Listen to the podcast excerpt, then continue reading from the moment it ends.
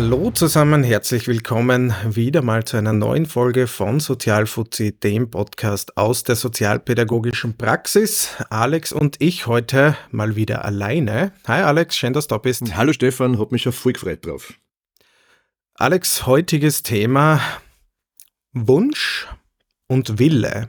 Was ist da eigentlich der Unterschied dahinter? Was bedeutet das, wenn Klientinnen, mit denen wir arbeiten, einen Wunsch äußern? Was bedeutet das für uns, wenn sie einen Willen äußern und wie kommt man überhaupt dazu?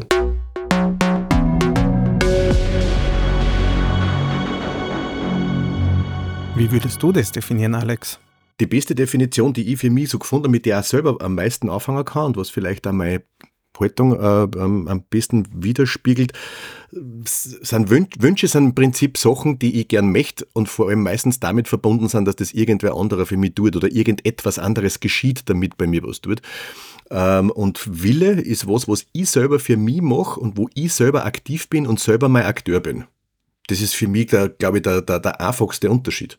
Das trifft relativ gut. Wenn ich einen Wunsch habe, auf der einen Seite gibt es den Wunsch, ja, jemand anderer soll etwas für mich tun oder es soll mir etwas Gutes passieren. Ich gewinne im Lotto, ich finde 100 Euro auf der Straße, ich gehe um die nächste Ecken und treffe die Frau meines Lebens. Das sind alles Dinge, die wir nicht wirklich beeinflussen können, aber die darf ich mir wünschen aber ich tue nichts dazu. Also ich kann natürlich um, um 100 Hausecken gehen, ja, aber die Wahrscheinlichkeit, dass ich dort dann die Frau meines Lebens treffe, ist doch relativ gering. Das heißt, es ist schon etwas, was realistisch sein muss, wenn es jetzt in, in Richtung Wille geht. Etwas, wo du richtig sagst, wo man aktiv werden muss und zwar von sich aus. Also es geht nicht darum, lieber Herr Sozialpädagoge, liebe Frau Sozialpädagogin, tu für mich, sondern es heißt, ich möchte was ändern, ich möchte an mir arbeiten, ich möchte etwas tun, äh, um das zu erreichen. Also so würde ich das am, am einfachsten beschreiben, was der Unterschied ist zwischen einem Wunsch und einem Willen. Naja, je mehr ich mich damit auseinandergesetzt habe, desto mehr ist mir bewusst worden, dass das in alle Ecken eine spielt. Also das ist, also das, diese, diese Thematik finde ich in meiner direkten Arbeit wieder, also in der Kommunikation, in der Auseinandersetzung mit den Klienten direkt. Aber im Prinzip fängt es an bei unseren wunderbaren Hilfeplänen. Also es zieht sich irgendwie wie so ein, wie so ein feuchter Schaß durch die ganze Betreuungssituation, egal durch was für Ebenen durch. Genau. Und sehr, sehr viel Familien, mit denen wir zu tun haben, Hilfepläne, die wir kriegen, die bestehen aus Wünschen. Und ich kann es ich nachvollziehen. Ich kann es nachvollziehen, weil wenn ich äh, mich in die Situation reinversetzt bin, Familienvater, bin vielleicht alleinerziehend, äh, habe zwei Kinder daheim, der eine Schulverweigerer und wende mich irgendwann an die Kinder- und Jugendhilfe und sage, bitte macht's was, bringt's mein Kind wieder in die Schule. Da ist ja eine Verzweiflung dahinter. Und die Leute dann überhaupt einmal dahin zu bewegen, eine, ich sage jetzt einmal eine Einsicht zu bekommen, eine Einsicht, ich könnte ja selbst etwas dazu tun, ich kann ja etwas dazu beitragen. Und das ist, glaube ich, die Hauptaufgabe in unserer Arbeit, die wir haben, diesen diesen, diese feine Linie von Wunsch zu Wille auch mit den Klientinnen arbeiten. Ich bin da in der Praxis dann immer wieder damit konfrontiert, äh, dass mir dann Familien sagen, ähm, warum machen wir das jetzt? Ich habe gedacht, sie sind der Experte und sie machen das jetzt, ähm, wo ich dann halt immer wieder begegnen muss, ja, ich bin zwar Experte und ich kann viele Dinge anbieten und ausprobieren, aber Wirkung zeigt es halt meistens leider nur, wenn ihr das selbst macht. Das soll ja auch nachhaltig sein und ihr sollt ja auch damit zurechtkommen, wenn ich nicht mehr da bin. Also dann könnte man ja im Prinzip sagen, dass äh, also eine wunschbasierte Interventionsgestaltung eigentlich dieser berühmte sozialpädagogische Reparaturanspruch war. Ja, also ein Wunsch hat sehr, sehr viel mit diesem Reparaturgedanken zu tun. Und ich finde es leider Gottes schade, dass dieser Reparaturgedanke leider nicht nur bei den Familien irgendwie da ist, sondern natürlich auch bei unseren Auftraggeberinnen. Wenn ich da eben, so wie du richtig sagst, an unsere Hilfepläne denke, wie viele Hilfepläne werden über mehrere Termine gemacht? Ganz, ganz wenig. Ähm, in wie vielen Hilfeplänen wird wirklich genau herausgearbeitet, was wünsche ich mir und wo habe ich wirklich eine Energie dahinter oder auch die Bereitschaft mitzuarbeiten, sozusagen äh, wirklich gut herausgearbeitet? Das ist in den wenigsten Fällen so. Also zumindest kommt mir das so vor. Ja, das erlebe ich eigentlich genauso. Also ohne jemanden einen Vorwurf zu machen, ähm, ist es schon ganz oft so, dass sozusagen diese, diese Formulierungen oder diese, diese eigentlich, eigentlich der Arbeitsauftrag für sich genommen schon, ja, Also aus dieser Zielformulierung leitet sie ja unser Arbeitsauftrag ab. Eigentlich etwas ist, was sich irgendjemand für irgendwen anderen wünscht. Genau. Aber die betroffene Person an sich, ähm, also was die eigentlich will, ist in dem ganzen Konzept ja eigentlich meist nicht einmal vorgesehen. Es gibt ein bisschen so diese berühmte Kurve von wegen die, die Ziele mit den Klienten gestalten. Aber da merke ich ja, dass viele unserer Klienten ähm, oft mit diesem eine, eine Willensäußerung zu machen, also wirklich etwas zu wollen, etwas anzupacken, gar nicht gewohnt sind beziehungsweise gar nicht können, weil sie irgendwie an ihre eigene Fähigkeit ja gar nicht glauben. Also das sind so diese, diese berühmten inaktiven Nichtswoller über die wir alle jammern. Hm? Ja, also das ist sicher eine Variante, die die Leute, die keine Ahnung davon haben, wie ich überhaupt einen Willen äußere oder dass ich mich überhaupt selbst wirksam erleben kann. Äh, wir arbeiten ja mit Familien, die meistens einen relativ speziellen Hintergrund haben, ihre eigene Geschichte haben und die wenigsten Menschen, mit denen wir arbeiten, erleben sich selbst als selbstwirksam. Mhm. Äh, und dann von einem Wunsch zu einem Willen zu kommen, das ist dann schon äh, ein riesen, Riesenstück Arbeit. Mhm. Aber das ist etwas, was wir dann halt in der direkten Arbeit unbedingt angehen müssen. Eine andere Variante ist natürlich auch, dass wir es äh, mit Vermeidern und Vermeiderinnen sehr, sehr viel zu tun haben, die, die einen Wunsch haben, aber meinen, das steht ihnen zu, dass das jemand anderer für ihnen macht. Das ist für mich eigentlich die, erstens die spannendere Konstellation für mich persönlich zu arbeiten, aber ich sehe, dass ganz, ganz viele Kolleginnen in der Sozialpädagogik genau äh, bei diesen Klientinnen wirklich zum Verzweifeln anfangen. Das erlebe ich also.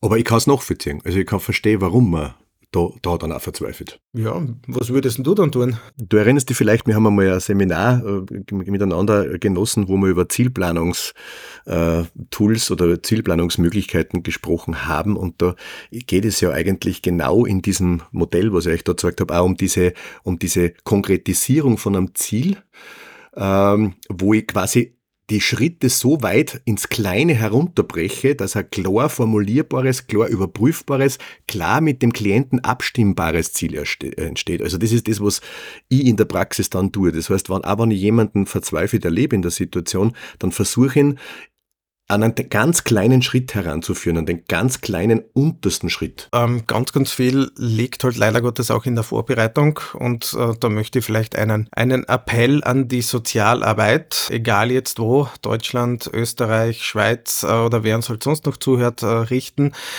Es wäre wirklich super, wenn wir einen Fall übernehmen, dass von Anfang an äh, auch für den Familien klar gemacht wird, das ist eine harte Arbeit und das ist nicht nur eine harte Arbeit für uns als Betreuerinnen, sondern vor allem für die Familien.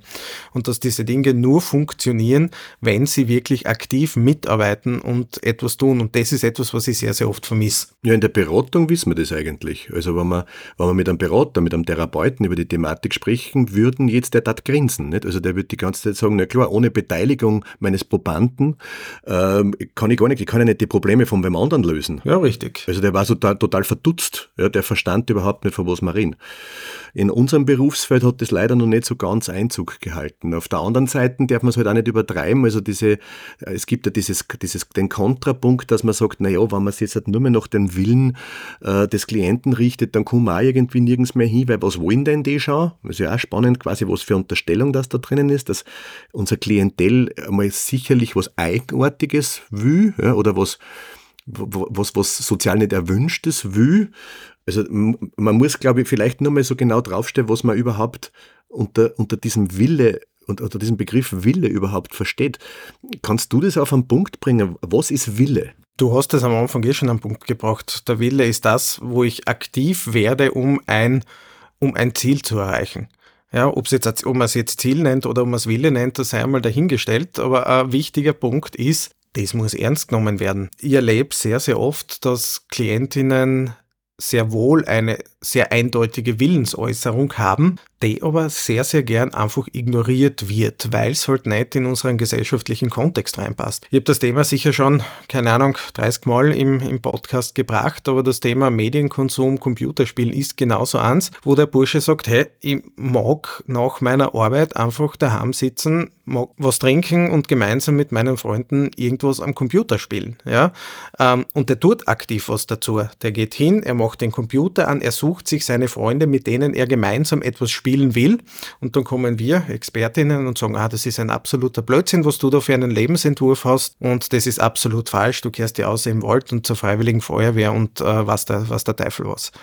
Und um das geht's. Also Wille gehört ernst genommen und ich bin der Meinung, dass jegliche Art von Wille wertgeschätzt werden sollte. Überall, wo Energie dahinter ist, wo jemand aus sich herausgeht, wo jemand äh, aktiv wird, das muss man wertschätzen, auch wenn man vielleicht selber nichts davon hält. Ja, ja, da gibt es ja diese zwei wunderbaren Begriffe, das gesollte und das gewollte Leben. Also wir beschäftigen uns ja oft in der Sozialpädagogik äh, viel mehr mit dem, äh, wie ein, wie aus unserer Ansicht oder aus der Ansicht eines quasi Professionisten ein Leben für jemanden sein soll ja, und nicht wie der sein Leben haben will. Ja, ich bin da vollkommen bei dir. Wir haben uns da, wir sind da eigentlich eh d'accord. Ja. Also da, da, haben wir uns ja schon mal vor vielen Folgen gewünscht, dass wir da viel mehr anderer Ansicht sind. Aber im Grunde genommen ist es so. Ja. Also ich kann nicht davon ausgehen, nur weil ich ja, vielleicht auf, auf, aufgrund meiner Hyperaktivität in meiner Freizeit nicht umeinander sitzen mag, dass das quasi ein, ein, ein Sollkonzept ist. Diese Sollkonzepte kriegen wir einfach auferlegt und die kriegen unsere Familien auch auferlegt. Ähm, probier mal in eine Mittelschichtsfamilie vielleicht einmal reinzugehen in irgendeiner Betreuung äh, und einmal auszusprechen, das ist ja voll in Ordnung, äh, wenn ihr Kind nur in die neue Mittelschule geht und dann vielleicht eine Lehre macht. Da sieht man allein schon an den Gesichtern, als hätte man dann, keine Ahnung, gesagt, man möchte den Papst umbringen oder irgendetwas. ich hab die Gesichter gerade vor mir, Stefan. genau, genau um das geht. Auch das ist ein Lebensentwurf, der absolut in Ordnung ist. Es muss nicht jeder studieren, es muss nicht jeder, äh, keine Ahnung, Manager werden, es muss nicht jeder 100.000 Zusatzausbildungen haben.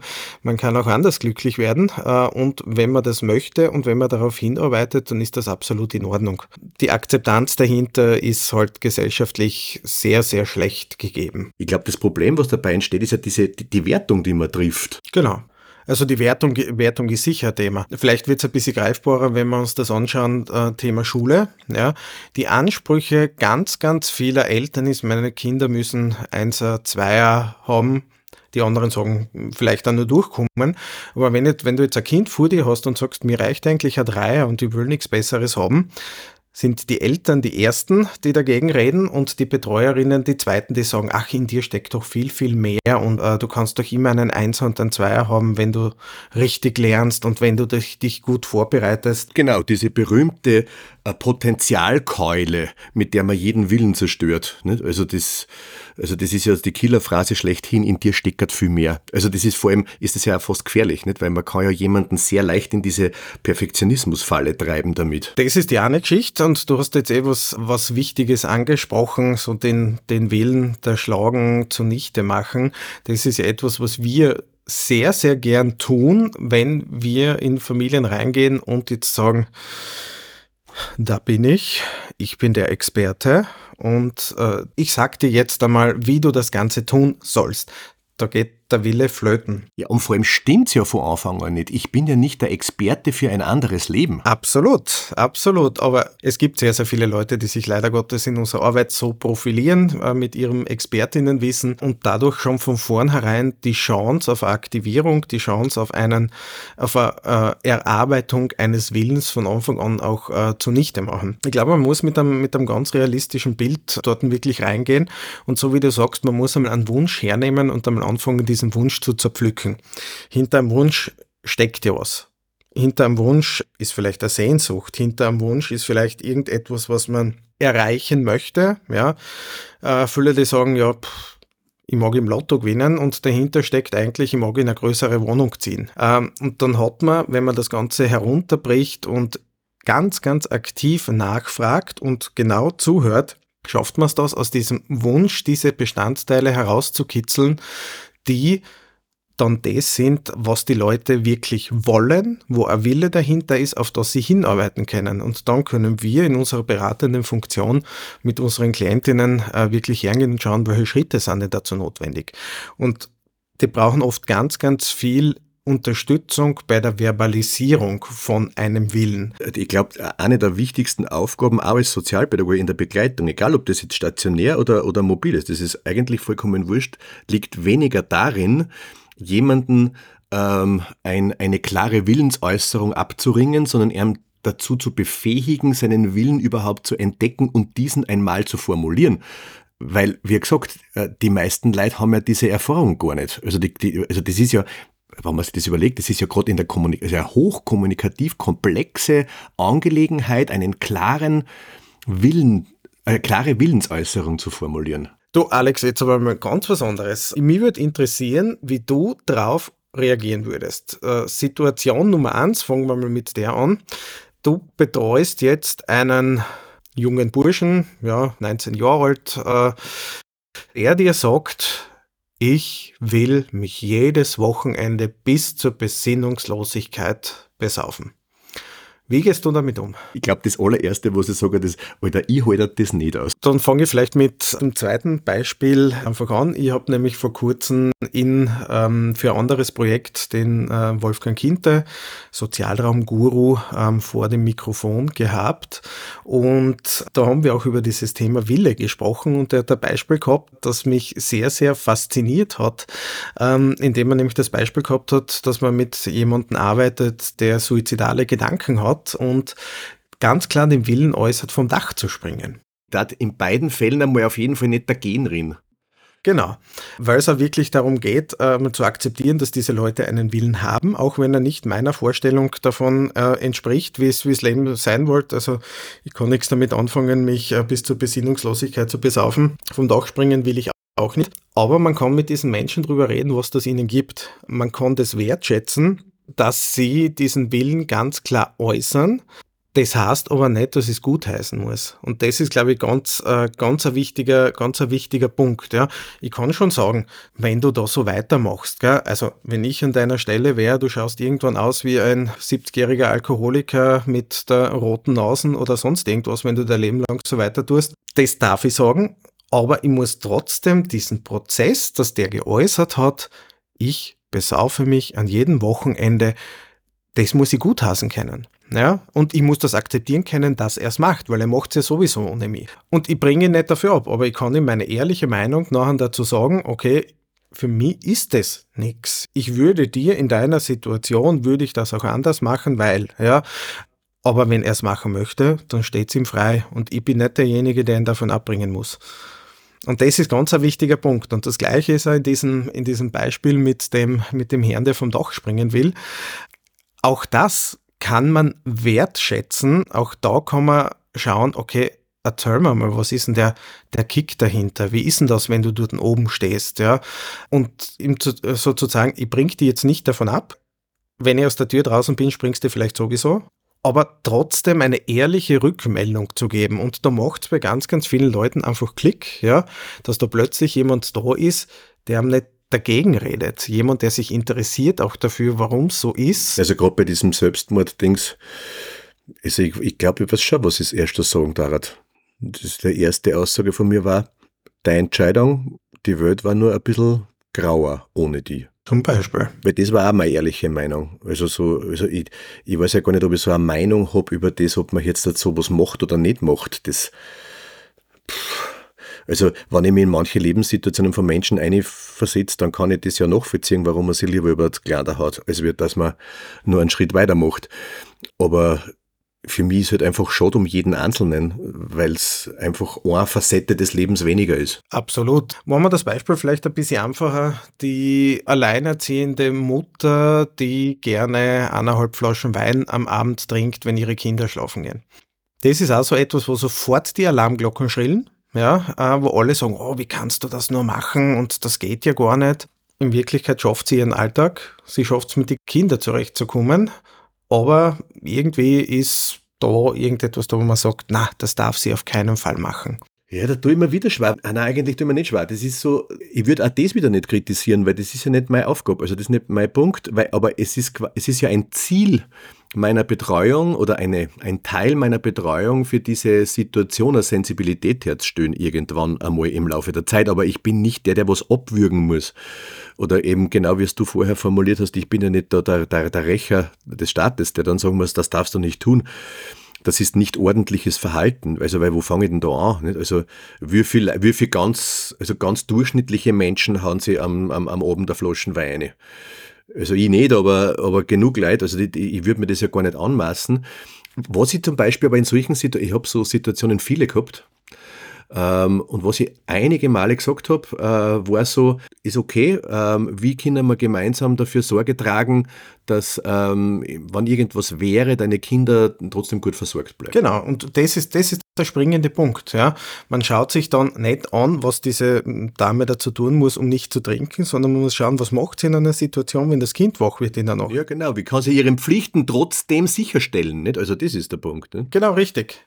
Kind wird plötzlich krank in der Nacht, muss gleich ins Spital. Ja. Ähm, wer bringt das Kind ins Spital? Was kann sie dann tun in diesem Moment? Ja? Gibt es noch jemanden in dem, äh, in dem Haushalt, der Mitschauen kennt? Oder ist eh klar, dass die, was weiß ich, die Oma in dem gleichen Haushalt wohnt, da, das Babyphone bekommt oder was auch immer? Diese Dinge kann man herstellen, aber es ist nicht meine Aufgabe zu sagen, du saust nichts mehr. Na genau, aber das Spannende ist ja, und darum ist es wieder ein super Beispiel, Stefan, danke dafür, weil das, was mir in, im Kopf des Betreuers ja in dem, oder der Betreuerin, der in dem Moment ja abläuft, ist, nicht, dass die Frau nicht gesoffen soll, sondern um Gottes Willen, was ist, wenn mit den Kindern was ist. Also es, der Gedanke ist ja interessanterweise auch gar nicht bei dieser moralischen Komponente, darf man am Abend Alkohol trinken oder nicht, sondern die Komponente ist, ist, oh Scheiße, wenn ich da jetzt nichts sage und da nicht aufpasse, dann ist jetzt Kindeswohl gefährdet quasi oder irgend sowas kommt dann außer. Also wenn wir das Ganze zusammenfassen, zusammenfassen würden, was wir da jetzt so im, im Großen und Ganzen daher geschwafelt haben, es ist unsere Aufgabe als Sozialpädagoginnen, äh, wenn wir mit Familien arbeiten,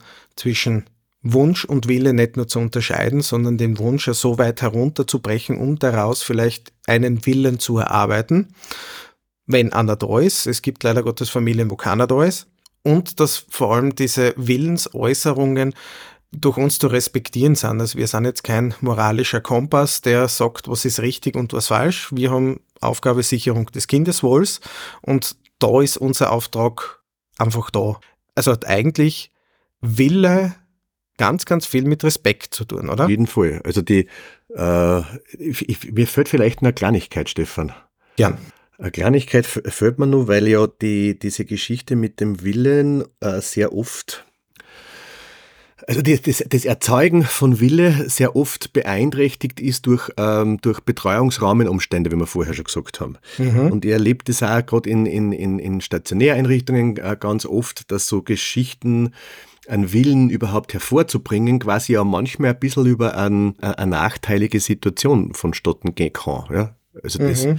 äh, also vielleicht als Beispiel dazu, dass man sich das vorstellen kann, wir haben ja schon in den 90er Jahren, wie wir mit, äh, mit diesen Intensivgruppen begonnen haben, haben wir eine, eine Idee vertreten, die haben wir wirklich ganz knallhart durchgezogen. Ähm, wenn einer in seinem Rappel äh, eine, eine, eine Zimmertüre zerdroschen hat, dann hatte er keine Zimmertüre mehr. Mhm. Und der, natürlich wünscht sich der jetzt eine neue Zimmertür. Wir haben ihm aber keine Eiche gegeben, sondern wir haben ihm dann dabei unterstützt, eine neue zu besorgen. Genau.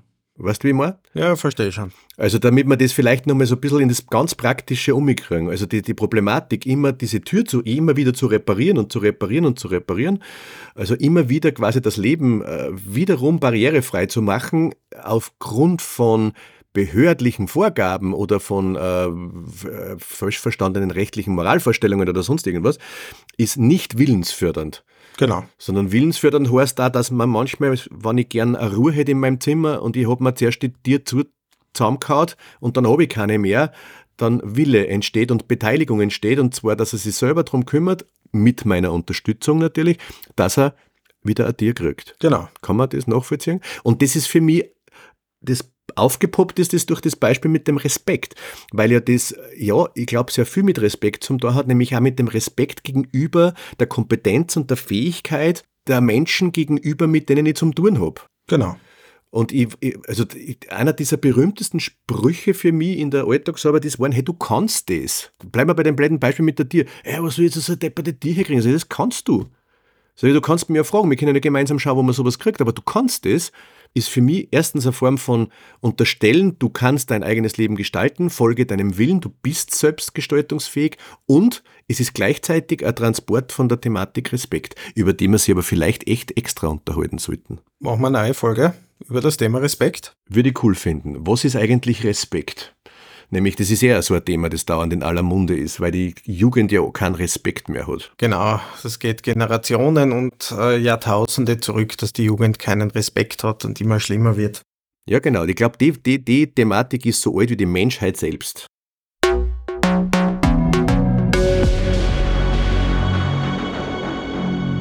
Lieber Alex, schön, dass wir es wieder einmal geschafft haben, für eine Aufnahme da zusammenzukommen, auch wenn es nur online ist. Und äh, ich freue mich auf die nächste Folge.